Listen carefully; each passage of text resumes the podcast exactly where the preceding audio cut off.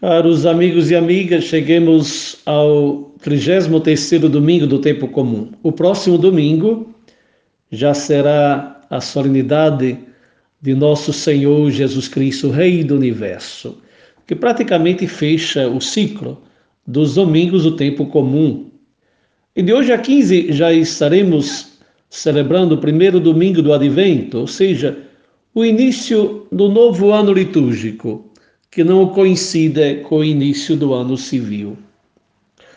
Como já falei no domingo passado, nesses últimos domingos do tempo comum, a igreja nos convida a refletir sobre a última vinda do Senhor, colocando peso, sobretudo, na necessidade de nos preparar bem, usando da melhor maneira possível o tempo que Deus coloca à nossa disposição na parábola que ouviremos daqui a pouco, aprender a multiplicar os dons e talentos que o bom Deus Trindade coloca nas nossas mãos. O que os dois servos realizaram com os talentos que o patrão colocou nas mãos deles, não só ficaram com eles, mas foram multiplicados. Cada vez que vamos restituir a Deus o que pensamos ser dele, o bom Deus nos relança nos coloca outra vez em nossas mãos, com mais força, para que possamos continuar como Ele, colocando a, vida a serviço da multiplicação da vida, do bem da vida, do amor à vida. A parábola que ouviremos daqui a pouco nos ensina três lições importantíssimas. Deus é o Senhor da vida da história, nós somos apenas servos. Deus é a fonte o doador de todos os dons. O que temos é dom gratuito da bondade de Deus que confia em nós. O que é que nós temos que não recebemos das mãos de Deus? O patrão deu dons aos servos, cada um em proporção à habilidade, às suas habilidades. Nossos dons são diferentes e diversos. Não precisamos comparar nossos dons com os dons dos outros. Não precisamos sentir ciúmes dos dons que outras pessoas possuem. A parábola termina lembrando-nos do dia do ajuste de contas, quando teremos que prestar contas a Deus dos dons que recebemos. Quanto mais usarmos bem os dons que recebemos, mais dons receberemos. Vamos ouvir o evangelho deste 33º domingo do tempo comum, que é aquele de Mateus 25, de 14 a 30. O reino dos céus será também como o homem, que ao sair de viagem chamou seus servos e confiou-lhes os seus bens. A um deu cinco talentos, a outro dois, e a um outro um, a cada um de acordo com a sua capacidade. Em seguida partiu de viagem. O que havia recebido cinco talentos saiu imediatamente, aplicou-os e ganhou mais cinco. Também o que tinha dois talentos ganhou mais dois. Mas o que tinha recebido um talento saiu, cavou um buraco no chão e escondeu o dinheiro do seu senhor. Depois de muito tempo, o senhor daqueles servos voltou e acertou contas com eles. O que tinha recebido cinco talentos trouxe os outros cinco e disse: O Senhor me confiou cinco talentos, veja, eu ganhei mais cinco. O Senhor respondeu: Muito bem, servo bom e fiel. Você foi fiel no pouco, eu o porei sobre o muito. Venha e participe da alegria do seu Senhor. Veio também o que tinha recebido dois talentos e disse: O Senhor me confiou dois talentos. Veja, eu ganhei mais dois. O Senhor respondeu: Muito bem, servo bom e fiel. Você foi fiel no pouco, eu o porei sobre o muito. Venha e participe da alegria do seu Senhor. Por fim veio o que tinha recebido um talento e disse: Eu sabia que o Senhor é um homem severo, que colhe onde não plantou e junta onde não semeou. Por isso tive medo, saí e escondi o seu talento no chão. Veja, aqui está o que lhe pertence. O Senhor respondeu: servo mau e negligente. Você sabia que eu colho onde não plantei e junto onde não semeei? Então você devia ter confiado meu dinheiro aos banqueiros, para que quando eu voltasse, o recebesse de volta com juros. Tirem o talento dele e entregue-no ao que tem dez. Pois a quem tem, mais será dado, e terá em grande quantidade. Mas a quem não tem, até o que tem lhe será tirado. E lancem fora o servo inútil, nas trevas, onde haverá choro e ranger de dentes. E vamos aos nossos cinco pãezinhos. Primeiro, educar a responsabilidade. O mesmo Deus que nos entrega confiante dons e talentos nos capacita à responsabilidade. Todos nós recebemos dons e talentos e não os recebemos certamente nem para enfeitar, nem muito menos para enterrar. Enterrar dons é enterrar a própria vida. Dons e talentos são modos de servir. E quem não vive para servir não serve para viver. Consequentemente, quem enterra um dom ou um talento está enterrando a própria vida. O terceiro servo do Evangelho deixa de ser servo no momento em que enterrou o talento e passa a ser defunto, inútil, parasita. Não foi condenado por um outro, ele se condenou bem antes que o patrão retornasse. Se condenou na hora em que enterrou o talento. O talento na Bíblia significa um valor imenso e atribuir ao cristão, a nós, a cada um de nós hoje, significa aquele esforço de manter acesa a chama da fé da esperança e da caridade, a serviço dos outros, porque nenhum talento nos foi entregue para proveito puramente pessoal. Aquele patrão que partiu sem data de retorno e que permanece por longo tempo em viagem é o próprio Jesus, que retornando de onde veio anteriormente, confia à sua igreja, aos seus discípulos, aos batizados, a cada um de nós, a tarefa de testemunhar a sua presença amorosa. Colocar talentos em ação é a resposta concreta ao pedido de Jesus na última ceia, em João 15, 12. O que vos peço é que ameis uns aos outros assim como eu vos amei. Amar é a melhor forma de preparar-se à vinda do Senhor, é a melhor forma de manifestar os nossos talentos, é a melhor forma de multiplicar os nossos talentos. Na certeza do retorno e na incerteza do quando, nada melhor que reforçar todos os dias a união com Ele, a união com os irmãos. Temos que nos conscientizar com urgência que os talentos, contrariamente aos que muitos pensam ou dizem que são dotes, ou as capacidades que Deus deu a cada um, são isso sim as ocasiões que a vida oferece, as responsabilidades que somos chamados a assumir, as tarefas que nos são confiadas. Educar a responsabilidade, acredito que é uma tarefa urgente, especialmente para quem carrega na vida a responsabilidade por outras vidas. Dizem que Madre Teresa de Calcutá, quando encontrava a defunta princesa Diana da Inglaterra, lhe aconselhava a levar os filhos, pelo menos de vez em quando, aos lugares onde reinava a miséria, para que eles enxergassem o outro lado da vida. Quem sabe se a princesa seguiu o conselho da santa o certo é que não podemos, como educadores, ter uma visão redutiva da vida. Temos necessidade de abrir o leque e educar as pessoas a um olhar mais amplo. Selecionar o suposto lado bom da vida como se o outro lado não fosse valido a pena, não valesse a pena. Ou pior, fosse o lado para ser evitado, é mesquinharia e não corresponde ao comportamento do evangelho. Optar por uma visão materialista do vencer, custe o que custar, de superar tudo e todos, de não misturar-se com o diverso, de seguir a via do sucesso, de deixar de lado os verdadeiros valores para não ficar para trás, é trair o sonho de Deus de um mundo fraterno e solidário. Eu sei, é uma tarefa difícil educar para a vida, especialmente na complexidade de hoje, e ninguém pode fazê-lo sem a ajuda do Espírito Santo, a sabedoria que vem do alto. E também isso é maturidade, porque nos ajuda a nos libertar daquela outra mania de pensar que para evitar o pior devemos manter filhos e educando-os debaixo de nossas asas, ou debaixo da saia da mãe, como se dizia lá para as minhas bandas. Eu costumo dizer que o ideal é dar asas e raízes. Antes das asas, as raízes para que, voando em busca de novos sonhos, possam sempre manter aqueles valores inegociáveis, enraizados na própria família, na igreja, na comunidade. Não pensem que formar é evitar possíveis erros. Isso é impossível. Formar é fazer com que a pessoa se dê conta que pior que errar é persistir no erro. Hoje é a Jornada Mundial dos Pobres, querida, inaugurada pelo Papa Francisco, para recordar que eles, os pobres, como a Eucaristia e a Palavra de Deus, devem estar no centro da comunidade cristã. É um motivo a mais para colocar nossos talentos a serviço deles, como fez Jesus.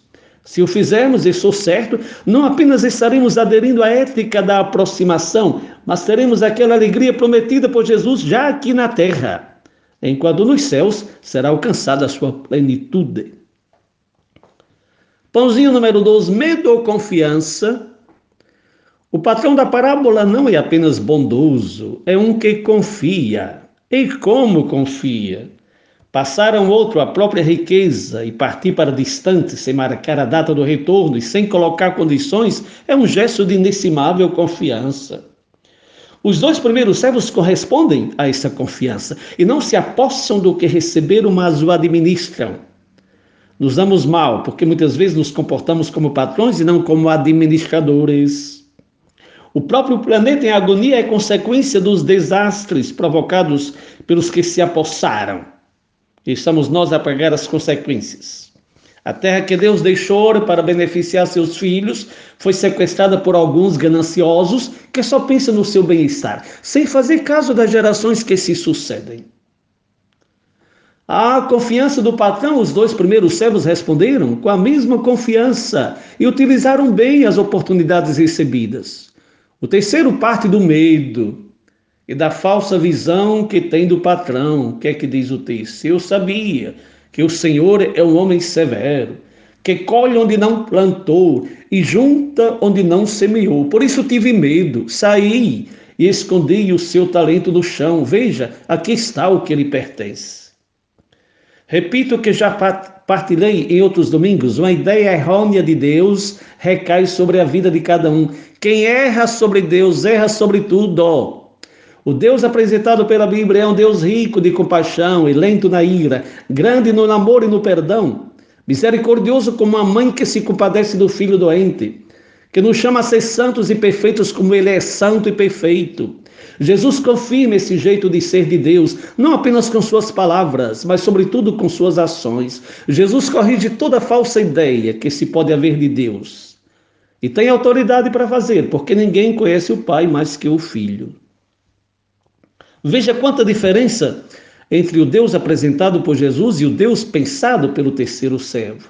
É preguiçoso e malvado, como nos diz a parábola, mas o defeito maior é aquele do medo. O medo paralisa, atrofia, fecha, mata. O medo impede a vitória simplesmente porque já desisto de buscá-la ainda antes de começar a batalha. Não esqueçamos que por medo de Deus, Adão perdeu o jardim, o paraíso.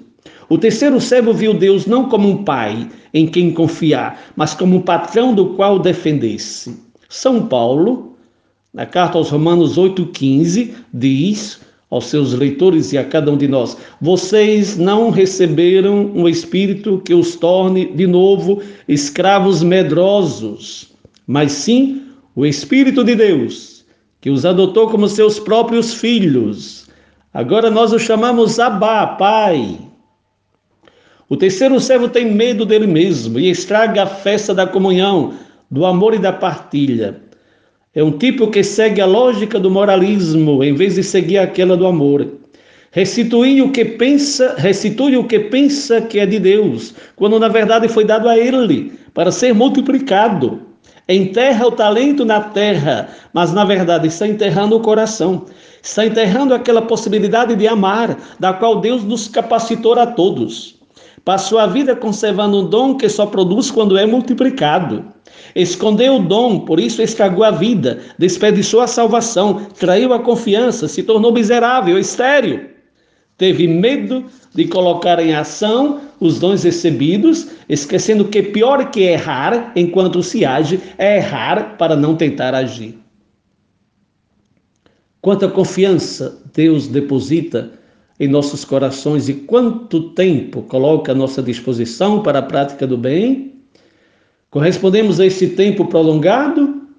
Ou quanto mais tempo tenho, mais o perco?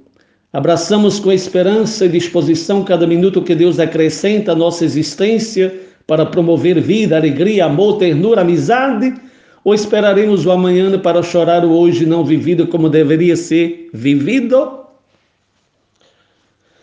Pãozinho número 3, dons atrofiados ou multiplicados?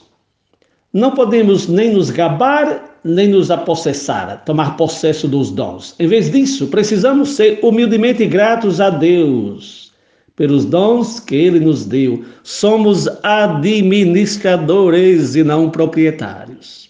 A parábola ainda nos ensina que os dons que recebemos não devem ser acumulados, mas investidos para ser multiplicados. Como os músculos do nosso corpo, os dons, se não forem exercitados, atrofiam gradualmente. Os dons crescem e se desenvolvem quando são usados, e aumentam as reservas quando são usados a serviço dos outros. Um dom é bem usado quando é compartilhado e não arquivado. O que nos foi dado deve, por sua vez, ser dado a outros com amor e serviço. Os dons espirituais se atrofiam quando não são usados, crescem se são exercitados ativamente. Uma outra lição do Evangelho de hoje é aquela da proporção. Deus distribui os bens proporcionados à capacidade de cada um. Não comete nenhuma injustiça. Quando a um confia cinco talentos, a outro dois e a outro um. O Evangelho é claro, a cada um de acordo com a sua capacidade. Ele conhece nossas capacidades e não exige nada além das nossas forças. O importante é que a ninguém deixa sem uma responsabilidade ou sem um dom, por menor que seja. O que não podemos é desperdiçar a vida sem fazer nada de bom. Mesmo que seja uma gota d'água no oceano, é justamente aquela gota d'água que dará sentido à nossa vida. Isso nos chama mais uma vez a beleza da diversidade. Somos todos iguais no sentido que somos todos filhos de Deus, mas não, somos homologados. Os teclados de um piano são externamente iguais, mas o toque de cada um deles é diferente. E juntos formam a harmonia e a beleza da música. Na canção da caridade, nós somos as notas diferentes em função de uma belíssima composição. Na conclusão do Evangelho, o patrão louva a fidelidade, não a quantidade. Você foi fiel no pouco, eu porei sobre o muito. Não existe uma tirania da quantidade no reino dos céus. Fiel no pouco. O muito é acrescentado porque o fiel, o servo, foi fiel no pouco. Mais que a produção, a Deus interessa a fidelidade. Não esqueçamos que a parábola usa de uma realidade para dar uma lição. A lição daquela de hoje, uma entre tantas, é que não podemos retornar a Deus sem apresentar os frutos das sementes que Ele bondosamente colocou em nossas mãos. O tempo que Deus nos concede decidirá o êxito do juízo final. O julgamento não será sobre a quantidade da produção, mas sobre a qualidade do serviço. Já falei mais uma vez que na balança de Deus pesa a qualidade, não a quantidade. Não esqueçamos que no supermercado de Deus não encontramos frutos, mas sementes. Os frutos seremos nós a apresentar a Ele no momento justo. Pãozinho número 4, não basta evitar o mal. Não cometeu nenhum mal o terceiro personagem do Evangelho, pelo menos diretamente, mas se condenou a si mesmo quando não fez o bem. É inútil passar toda a vida se policiando para não fazer o mal a ninguém, quando se deixa escorrer como um rio, cujas águas passadas não retornam às oportunidades de fazer o bem.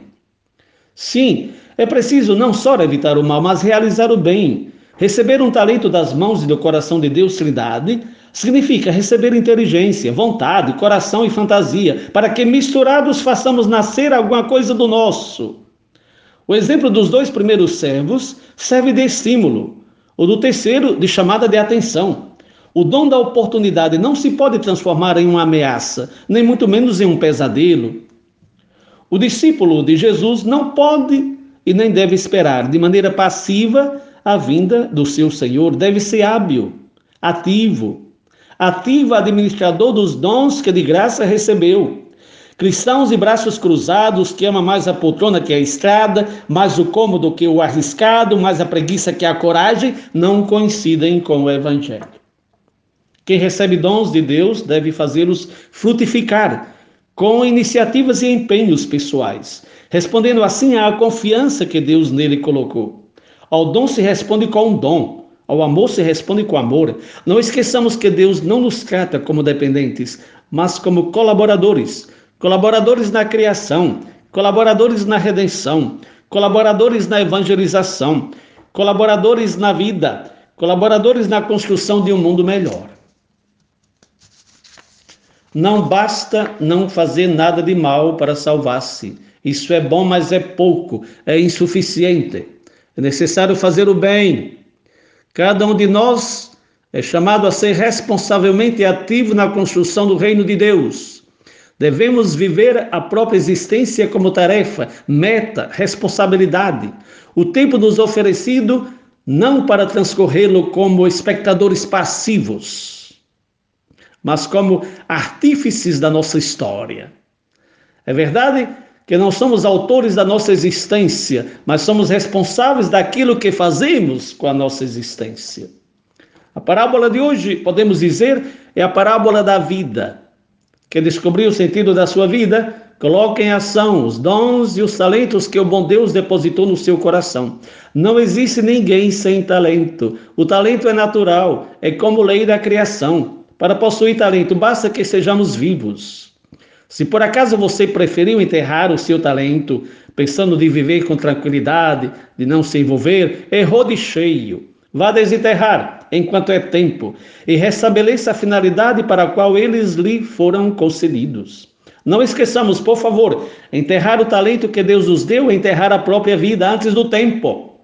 E o que se perde hoje é possível que não se adquira nunca mais. O Papa Francisco, comentando esse evangelho de hoje, no Ângelus do dia 16 de novembro de 2014, afirmou: Jesus não nos pede de conservar a sua graça em uma caixa forte ou em um cofre, mas deseja que a usemos para vantagem de todos. E de fato é assim. O Evangelho não é um pacote a ser restituído fechado e intocável no momento do retorno do Senhor. Nossa mesma vida deve ser um evangelho vivente. Pãozinho número 5, a imensa recompensa. Vai me dar o quê?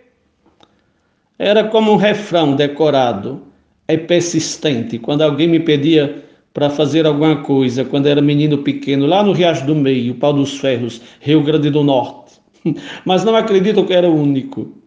Se fazia assim, certamente não inventei essa mania, aprendi dos outros. Parece escrito no nosso DNA que para fazer alguma coisa se deve necessariamente ter uma recompensa. Quantas vezes ouvimos a expressão nem relógio trabalha de graça, precisa de bateria?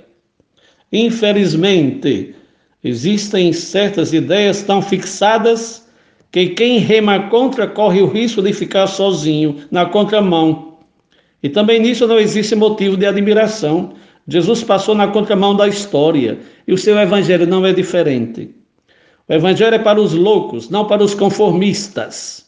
Os conformistas se adequam ao todos fazem assim. Os loucos dizem, mas eu não sou todo mundo. Também no campo espiritual, quantas vezes somos tentados a comercializar com Deus, quantas promessas absurdas para arrancar de Deus, custe o que custar um seu favor?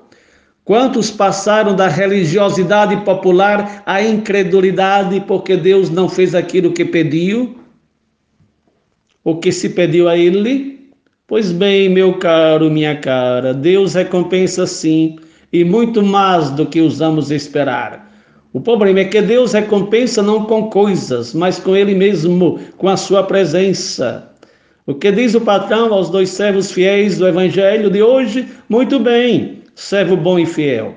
Você foi fiel no pouco, eu porei sobre o muito. Venha e participe da alegria do seu Senhor. É pouco?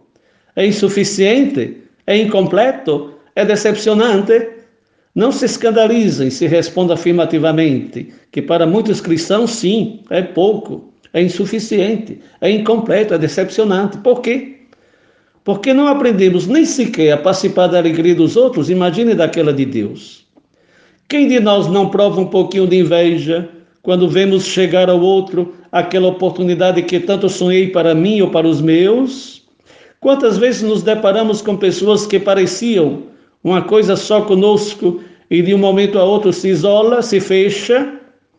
não nos frequentam mais como um tempo. Bruta besta lividia, se diz em italiano. Em italiano se diz bruta besta lividia, ou seja, inveja é um animal nojento. Nada de inveja, pelo amor de Deus. A recompensa recebida pelos servos não está ligada à medida da prestação, mas ao empenho e à fidelidade demonstradas, e no final serão convidados a participar da mesma alegria de Deus. Alegria de Deus que dá sem reservas e cujo coração não sabe calcular. Amados e amadas, coloquemos em ação os dons e os talentos que o bom Deus Trindade colocou em nossas mãos agora.